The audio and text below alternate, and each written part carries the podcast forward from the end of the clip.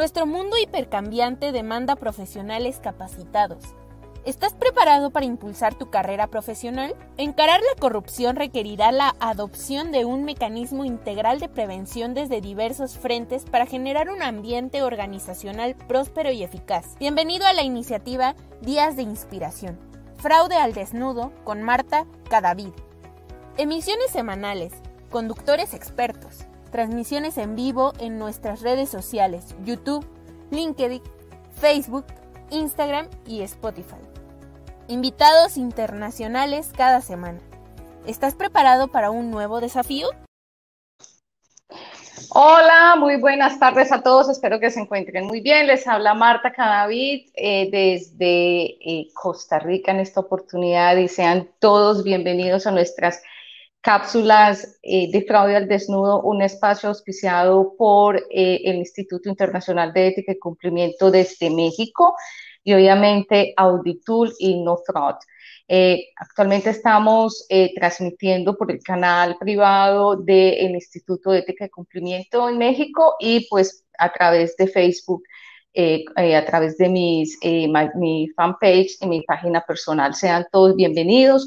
Muchas gracias por unirse a esta iniciativa y sobre todo por compartir la información. Ustedes no se imaginan el bien que hace cuando esta información llega a las personas que la están necesitando. Bueno, para hoy les traigo un tema muy importante que yo pienso que hay que empezar a trabajar en las compañías si no se tienen y muy posiblemente ya ustedes, ojalá, han venido haciendo algunos pinitos. Hoy vamos a hablar de lo que llamamos los Key Performance Indicators y los Key Risk Indicators. Entonces, eh, hemos escuchado mucho los Key Performance Indicators, de los KPIs, y pues sabemos muy bien que lo que no se mide, pues es muy difícil de controlar. Eso es una, digamos que un, algo que nos han enseñado a nivel contable, a nivel de costos, a nivel financiero, y nos dicen, mire, es que es muy difícil controlar lo que no se conoce y controlar lo que no se puede medir. Entonces, eh, poquito a poquito hemos incursionado en este tema, los KPIs o KPIs, donde hemos desarrollado algunos eh, indicadores, por ejemplo, en el tema financiero. Entonces conocemos los indicadores de rentabilidad, los indicadores de endeudamiento. Esos son eh, indicadores de eh, cómo se está desenvolviendo la compañía, cómo se está desarrollando la compañía en una unidad en particular, en un punto de venta, o pues, por ejemplo, en el caso que acabo de colocar a, nivel financiero. Eh, existen muchos, muchos indicadores, muchísimos. Eh, uno de los, eh, por ejemplo, KPIs más comunes son eh, la cantidad de clientes que entran en una tienda, la cantidad de clientes nuevos que se registran, la cantidad de clientes que llegan a la hora del almuerzo, la cantidad de clientes que se cuelgan en la página web en un minuto. Todo eso son indicadores de cómo se desarrolla la compañía, cómo se desenvuelven los negocios. Mm, pero para el día de hoy eh, yo voy a traer como un paralelo de qué, son los KPIs y los, eh, key, eh, los Key Risk Indicators o los indicadores de riesgo para que entendamos por qué los dos son diferentes, qué hace cada uno, pero por qué se tienen que tener los dos. Entonces, como ya les venía explicando, los Key Performance Indicators, los KPIs, eh, nos ayudan a medir el rendimiento de las empresas. Ya lo hemos hecho con el tema financiero, los que somos contadores, administradores de empresas, usamos eh, indicadores financieros todo el tiempo, cómo, cómo se está comportando la compañía a nivel de caja, eh, cómo está pagando, el valor de las acciones, todo esto que tiene que ver con indicadores financieros son indicadores que nos están diciendo cómo se está comportando la empresa, cómo, cuál es su rendimiento financiero y rendimiento económico. Los KPIs ayudan a dar como una visión high level de la compañía, una visión de alto nivel. Nos enseñan cómo se está comportando la organización, digamos, en un nivel alto eh, en cuanto al rendimiento de una actividad específica.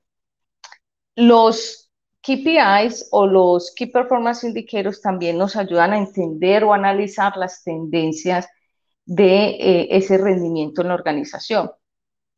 De hecho, los Key Performance Indicators son acciones que tomamos para obtener un resultado específico. Es decir, son acciones que tomamos hoy en el presente para saber cómo llegamos al futuro en una actividad específica. Entonces, por eso ahí empiezan como las grandes diferencias con los indicadores de riesgo que ya en un momento se los voy a explicar. Entonces, cuando nosotros hablamos de Key Performance Indicators, estamos hablando de que los estamos calculando con base a lo que está pasando actualmente. Entonces, si por ejemplo vamos a hablar de una tienda eh, y nos dicen hay que evaluar el tráfico de esa tienda, nosotros decimos, bueno, eh, ¿cuántos clientes entran por hora? Ok, entonces evaluamos eso. ¿Cuántos clientes compran a la hora del almuerzo? ¿Cuántos clientes están comprando después de las seis de la tarde? Y con esas tendencias, con esas mediciones, nosotros tomamos medidas, tomamos acciones. Eh, entonces decimos, bueno, la mayoría de los clientes están viniendo en la hora del almuerzo, entonces necesitamos una persona más que atienda. O las personas están llegando, no llegan tanto a la hora del almuerzo, pero sí llegan más a las seis de la tarde cuando salen de trabajar. Entonces, ¿a qué hora necesitamos más personal? En la tarde-noche. Entonces, como podemos ver, esos Key Performance Indicators son una medición de este momento para ayudarnos a tomar una decisión en el futuro. Ahora sí, hablemos de los Key RIs, que son los Key Risk Indicators. Los, los indicadores de riesgos están trabajando sobre problemas, mientras que los Key Performance Indicators están trabajando sobre acciones, sobre situaciones específicas. Los indicadores de riesgo nos están visualizando, nos están mostrando los problemas de riesgo que tenemos o vamos a tener. Con estos indicadores de riesgo nosotros predecimos de alguna manera eventos catastróficos, eventos desafortunados, eventos que van a impactar la organización. Estos indicadores de riesgo nos dan información sobre un resultado nefasto, sobre eh, un, resultado catastrófico. Nos ayudan a monitorear el cambio de los niveles de exposición de riesgo también. Es decir, podemos tener indicadores de riesgo que hoy eh, nos están mostrando que esos riesgos están cambiando porque igual estamos en un mundo dinámico, hiperconectado, eh, donde todas las transacciones se hacen a una velocidad increíble. Entonces esos indicadores de riesgos también nos muestran a nosotros cómo eh, esa exposición va cambiando, cómo eso, el dinamismo de esos eh, riesgos, pues también nos, nos, nos va diciendo cómo va la empresa con respecto a esa asunción de esos riesgos. Algo que ya hemos trabajado mucho en estas cápsulas de fraude al desnudo y en los eh, diferentes entrenamientos y webinares es que contribuyen a las alertas tempranas para prevenir crisis. Y ese es uno de los aspectos más importantes de los indicadores de riesgos y es que son, trabajan con alertas tempranas. Y aquí hay un llamado de nuevo a entender cómo los delitos económicos se comportan. Eso lo vamos a ver ahorita en las conclusiones. Ofrecen eh, estos key eh, RIs o los, los eh, indicadores claves de los riesgos, ofrecen perspectivas de las debilidades de las organizaciones. Miren qué tan importante. Nos muestran dónde las organizaciones están teniendo esos problemas. Ayudan a cambiar el perfil de riesgo de las organizaciones. Claro, pues si nosotros vemos, si estamos relacionados con un dinamismo y una hiperconexión, y hay una velocidad impresionante en las transacciones y ya tenemos contrapartes a nivel global y estamos despachando a distintos países, diferentes canales, pues todo eso hace que el riesgo como tal vaya cambiando. Entonces también el perfil del riesgo de la organización pues va a cambiar. Para trabajar con cualquiera de los eh, indicadores, sea eh, Key Performance Indicators o Key Risk Indicators, hay que tener claro que hay unas condiciones y hay unas especificidades que no se pueden olvidar. De hecho, yo los invito a que pues, las personas que son afiliadas a Auditur y ahora con el Instituto de Ética Internacional de Ética y Cumplimiento con Seguridad se van a desarrollar diferentes eh, cursos o donde ustedes puedan obtener información de cómo construir indicadores, yo lo sugiero para que ustedes puedan tener, em, digamos, una, visualizar la compañía desde, desde diferentes aspectos. Uno es desde el rendimiento de las actividades como tal y otro desde los riesgos. Es decir, el riesgo como tal puede tener unos indicadores. Los KPI dijimos que era tener unos números, tener unos porcentajes, porque pues, tiene que ser medible, que nos van a ayudar a tomar unas decisiones al futuro. Pusimos, por ejemplo, el, caso de, del almacén. Mientras que los riesgos, los, la medición de esos riesgos, los indicadores de esos riesgos, pues tienen, digamos que una perspectiva muy distinta y es que yo me tengo que anticipar a un evento catastrófico. O sea, yo tengo que anticiparme, es decir, ir a una posible materialización del riesgo y traer eso a mi caso en este momento. Entonces, decimos que casi que el KPI trabaja del presente hacia el futuro, mientras que el, indicador de riesgo trabaja desde el futuro hacia el presente, se devuelve. Es decir, si yo todavía, yo no tengo que esperar a que se materialice un riesgo para determinar un problema, yo puedo anticiparme. Y para anticiparme, yo tengo que entender primero las banderas rojas. Si vamos a hablar en la administración de los riesgos de delitos económicos como el fraude, el abuso corporativo, la corrupción, el tráfico de personas, el narcotráfico, el lavado de dinero, el financiamiento del terrorismo y todas estas actividades que pues son actividades subyacentes del lavado de dinero.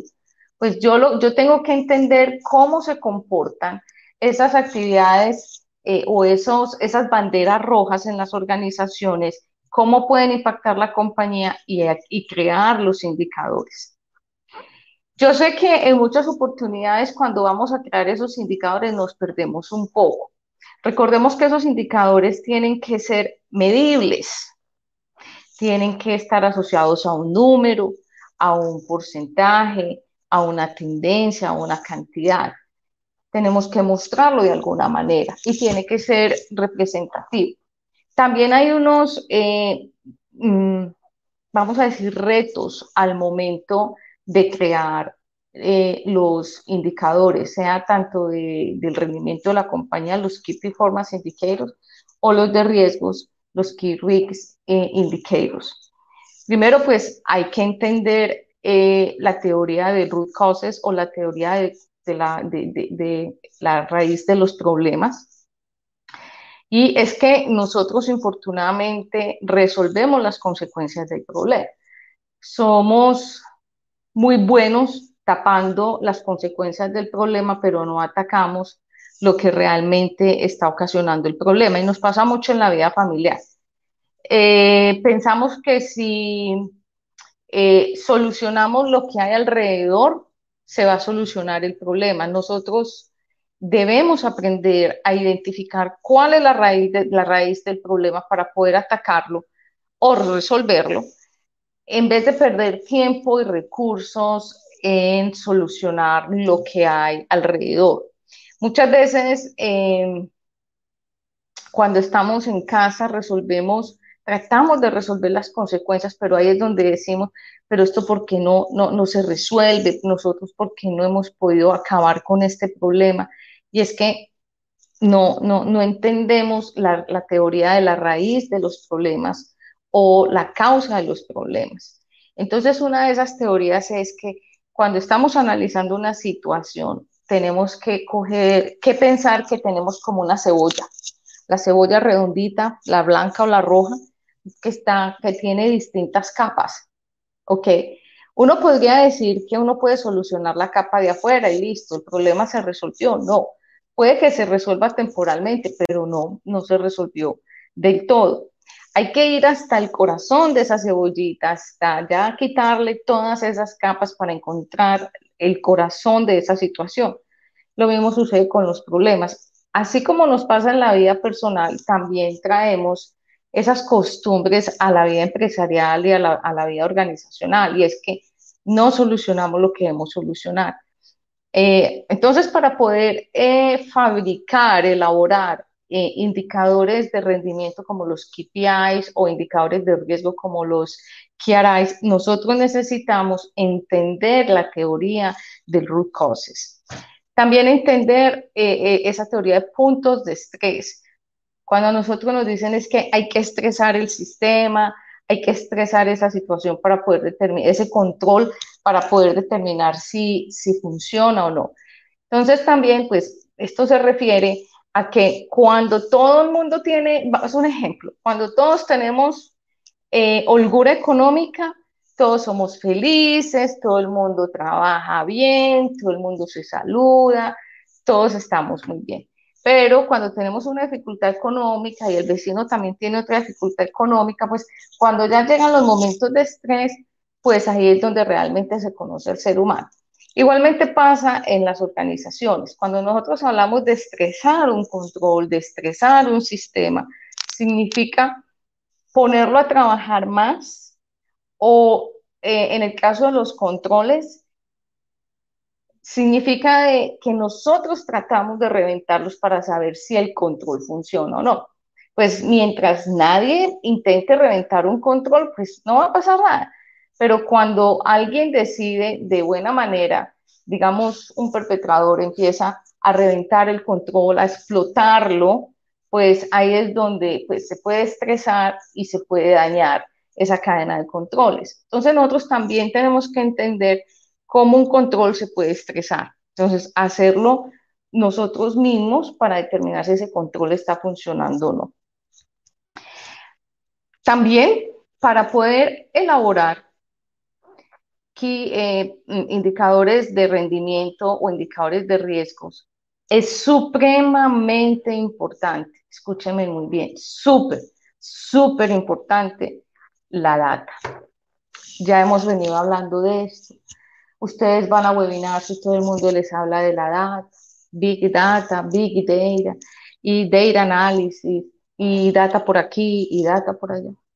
Y resulta que es que hoy en día nosotros tenemos que entender que las compañías producen muchísima información, muchísima. Es más, eh, hay información que es estructurada, que ya les he dicho ya en varias, en varias ocasiones, que es aquella información que cabe en tablas. Piensa en una simple hoja de Excel que cabe en columnas, la fecha de nacimiento, el apellido, el nombre, la dirección, eh, la fecha del cumpleaños, el valor que le pagan por salario, eh, en la ciudad donde vive, el número de identificación. Esos atributos que son, son similares, eso va todo en unas tablas y ya pues hay varios eh, hay muchos recursos o sistemas o aplicaciones que ayudan a analizar esa data. Esa data corresponde al más o menos el 25-30% de lo que producen en una compañía. Y ya la otra data viene a los datos no estructurados, que es todo lo que usted no puede organizar porque no tiene un atributo especial. Entonces, nosotros estamos trabajando en estos datos estructurados con póngale si mucho el 30%, pero yo no creo que sea más de ahí. Entonces, eh, en, ese, en este caso, esa data tiene que estar muy limpia. Nosotros llamamos esto high, high quality data. Esto significa que por más atributos que tenga, o sea, va en columnas, el número de identificación, eh, va sin puntos, sin guiones. En muchas ocasiones en las compañías se produce data que, me perdonan la expresión, es basura puede ser estructurada, pero no se puede usar. Entonces, antes de empezar a organizar, de, jugar con esa data, de ponerla a trabajar y de sacarle el máximo jugo, entonces hay que limpiarla. Por eso muchas veces eh, vemos que hay números de teléfonos con puntos, con guiones, el más 1, el más 57, el más 506, y resulta que eso no iba incluido, o con los espacios en blanco, o documentos de identidad con signos, eh, con puntos. Entonces, cuando, no, cuando esa data viene con, todas, con esos atributos un poco locos, cuando decimos pues que es un documento de identidad y son ocho números, nueve números, diez números, ¿por qué tienen que haber puntos? Entonces hay que limpiar esa data. Pero también hay que eh, tener esa data limpia porque cuando se comete fraude, por ejemplo, en la nómina, eh, que es el famoso Ghost Scheme, que eh, se crean empleados fantasmas o se crean cuentas bancarias muy parecidas, pues se crean con, esos, con esas debilidades en los atributos donde se puede poner un número más, una letra más, un punto, un espacio, para que no se note tanto que se está duplicando el nombre de una persona con una cuenta en la, con otra cuenta bancaria, entonces se le está pagando a un empleado fantasma. Entonces, aquí la base para crear esos KPIs o KRIs es tener una data limpiecita, muy bien organizada. Empiecen desde ya a determinar cómo está creada la data de sus compañías, qué tan organizada está, qué tan limpia. Si usted en este momento, por ejemplo, necesita bajar a Excel, no pensemos en ninguna, ninguno, ningún, eh, digamos, aplicación especial o programa especial para hacer auditoría, pero pensemos que usted necesita bajar toda esa información a Excel. ¿Usted cree que esa información va a llegar así limpiecita, de modo que usted solamente pueda hacer un eh, por ejemplo, puede hacer cuadros, puede organizar la información de tal manera que usted pueda sacarle provecho. O usted la baja y tiene que empezar a organizarla, limpiarla, cuadrarla, borrarle puntos, borrarle comas, borrarle espacios. Entonces, eh, eh, es, es, este el momento en que ustedes deben organizar la data de la compañía o buscar, en, este caso, un científico de datos que les ayude a organizar esa data y tomar acciones. Posiblemente esto es una oportunidad de mejora que usted tiene. Entre los retos que hay, obviamente que es tener eh, una ah, data de alta calidad, pues también eh, existen unas dificultades para crear los, los, los indicadores de riesgo y es porque no se conocen los riesgos de la organización, no tienen como un foco. Eh, muchas veces creemos que los riesgos que tenemos, esos son los que hay, pero no se conocen los riesgos de mercado, los riesgos de la industria. Para entender qué le puede suceder a una organización hay que hablar con el vecino, qué le está pasando al otro. Yo siempre he dicho que para hacer un risk assessment o una evaluación de riesgo hay que hacerla con personas de distintas áreas e invitar dos expertos, ojalá tres, o gente de la industria, que nos cuente qué está pasando por fuera.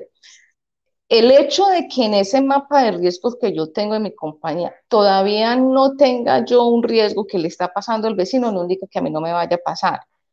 Me está indicando que yo soy obtuso, que no tengo una mirada amplia a ese, de ese mapa de riesgos, que no lo tengo actualizado.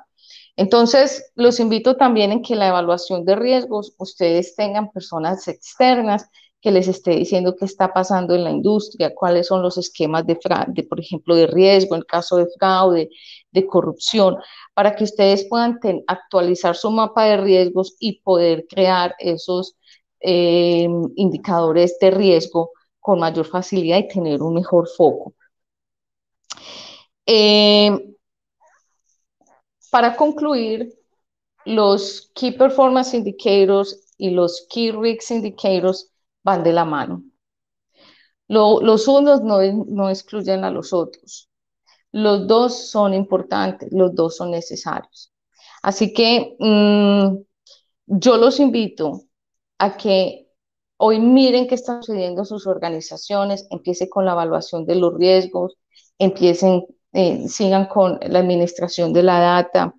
Eh, piensen también en el tema de automatización, que es uno de los, de los dolores de cabeza que tenemos ahora, porque entre más ustedes puedan automatizar los procesos en las compañías, menos problemas tendrán. O sea, se pueden mejorar muchísimos problemas en la medida en que ustedes puedan automatizar procesos muy básicos. Bueno, voy a mirar quiénes están aquí conectados con el Instituto, con Auditul y el, Instituto Internacional de Ética y Cumplimiento. Está eh, eh, Víctor Genés, gracias Víctor por estar aquí. Rubén Cedeño, muchas gracias por conectarse. Eh, Rubén nos habla desde República y Johnny está con nosotros y Wilmer Martínez está también aquí con nosotros. Muchas gracias. Y eh, vamos a mirar. Ah, bueno, Moisés, muchas gracias por estar acá desde Cali. Milton eh, nos habla desde Puerto Rico. Muchas gracias. Y claro, ojalá podamos volver a coincidir y poder eh, impartir estos temas que son tan apasionantes. Milton, el tema es perfecto, pues acabo de terminar varios eh, RADE-AML y el énfasis es la medición cuantitativa de los Key Risk Indicators, clientes, geografías, productos y canales. Milton, muchísimas gracias por tu comentario. Yo lo, lo, que les decía en este momento, por ejemplo, todo este tema de la administración de riesgo, delitos económicos, que está basado en el lavado de activos y financiamiento del terrorismo con eh, los delitos precedentes hay que crear esos key risk eh, indicators basados en esos cuatro pilares. Realmente son cinco ahora, pero esos cuatro pilares, como lo menciona Milton, son clientes, eh, son todo el tema de contrapartes, eh, jurisdicciones, productos, canales, productos, servicios, canales y actividades, porque hay compañías que pueden tener, por ejemplo, una compañía que se dedique al trading de commodities, pero también hace exploración y explotación. Adicionalmente a esos cuatro eh, pilares fundamentales de riesgo está también la actividad que en este caso sería el de trading. Gracias, gracias Milton. Aida, eh, muchas gracias por estar aquí con nosotros. Enna nos habla desde Chicago, un abrazo desde el alma. Y Milton nos vuelve a comentar variaciones de nombres de las ciudades. Tuve la situación de más de, más de 100 variaciones de escribir una dirección. Imagínense. Milton, gracias por el ejemplo.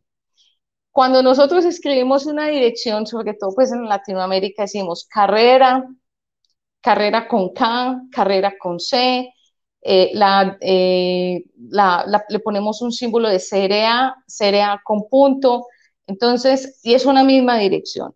Si no hay, si no existe homogeneidad en esas situaciones, va a ser súper complicado administrar la data. Y sobre todo si nosotros utilizamos esa data para predecir riesgos y vamos a pensar, predecir riesgos de fraude, pues va a ser aún más complejo. Entonces, hay que determinar esa data, cómo está construida.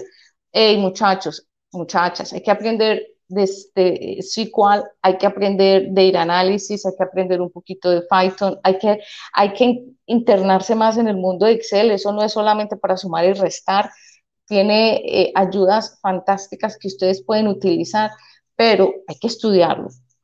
Em, Gustavo, ah bueno, Lu Vázquez, gracias, está desde México. Eh, Gustavo está aquí con nosotros, eh, está desde la Ciudad de México. Él es el presidente del Instituto de Internacional de Ética y Cumplimiento. Y Milton nos da otro comentario. El tema de la calidad de la data es crucial. Tardo mucho tiempo limpiando datos o viendo cómo los códigos no están definidos. Es un dolor de cabeza. Gracias, Milton, por esos importantes aportes. Eh, Juan Alberto también está con nosotros desde Colombia. Y ya para terminar, eh, con eh, Auditul y el Instituto eh, Internacional de Ética y Cumplimiento están Álvarez desde Guatemala y Hernán Cabral desde Paraguay. Muchas gracias por conectarse y muchas gracias por compartir la información. Recibimos todas sus recomendaciones. Si existe algún tema que, en el que ustedes quieran que podamos profundizar, son bienvenidos.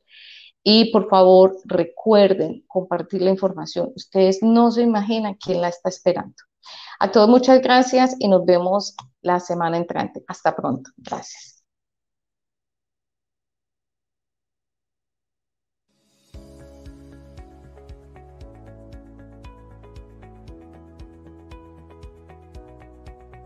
Nuestro mundo hipercambiante demanda profesionales capacitados. ¿Estás preparado para impulsar tu carrera profesional? Encarar la corrupción requerirá la adopción de un mecanismo integral de prevención desde diversos frentes para generar un ambiente organizacional próspero y eficaz. Bienvenido a la iniciativa Días de Inspiración. Fraude al desnudo con Marta Cadavid. Emisiones semanales, conductores expertos, transmisiones en vivo en nuestras redes sociales, YouTube, LinkedIn, Facebook, Instagram y Spotify. Invitados internacionales cada semana. ¿Estás preparado para un nuevo desafío?